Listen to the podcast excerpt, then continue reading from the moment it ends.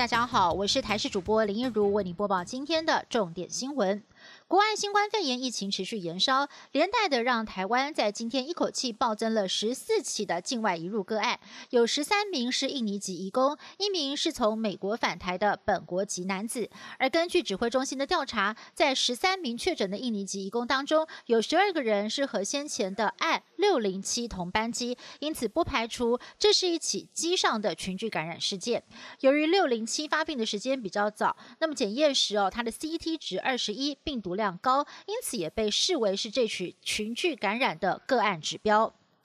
新冠病毒蔓延，连外馆也中招。我国驻外人员确诊人数再度增加。外交部最新公布，驻纽约办事处还有驻瓜地马拉使馆各有一名员工确诊。另外，美国的疫情严峻，驻美代表处在二十六号传出有九个人确诊新冠肺炎，是我国外馆当中确诊人数最高的。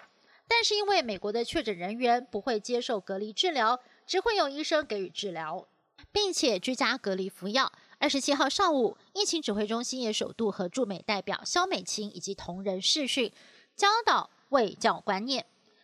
为了让行政院长孙昌能够顺利的上台施政报告，民进党跨业镇守一场大门，变更议程，强势清场。国民党则是毫无预警，在苏贞昌上台之后，拿出了压箱宝新鲜猪内脏。整桶泼上发言台，引爆了蓝绿立委冲突。民进党立委王美惠霸气护主，抓起了整把猪肠直接丢回去；而激进党的立委陈柏维把蓝营立委郑天才摔推在地面上，被林威洲等国民党立委架开。混乱当中，苏贞昌五分钟之内完成了施政报告，终结了第十三次的悲歌。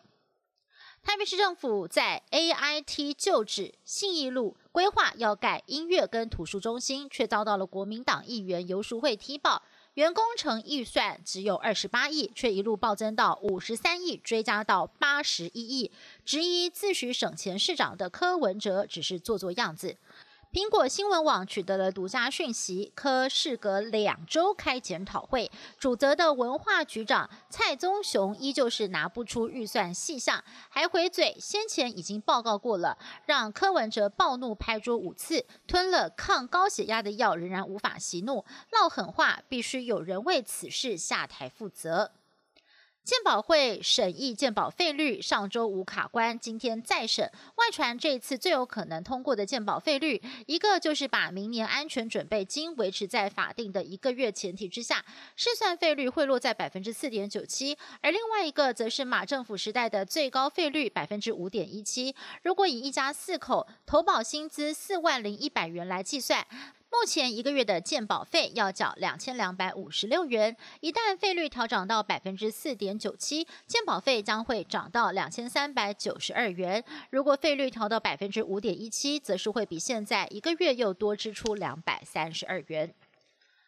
美国总统川普终于承认败选了吗？川普在二十六号表示，如果拜登胜选的各州选举人团将三百零六票投给拜登，确定当选美国总统，他就会离开白宫。而这也是大选结束以来川普最接近承认败选的一次发言。至于美国各州必须要在十二月八号任命选举人团成员，由他们在十二月十四号投票确定下一届的总统就是拜登。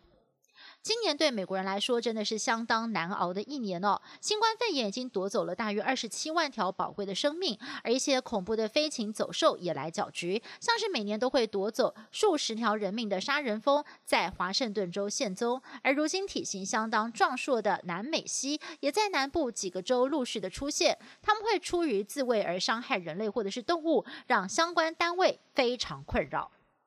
以上新闻是由台视新闻部制作，感谢您的收听。更多新闻内容，请您锁定台视各界新闻以及台视新闻 YouTube 频道。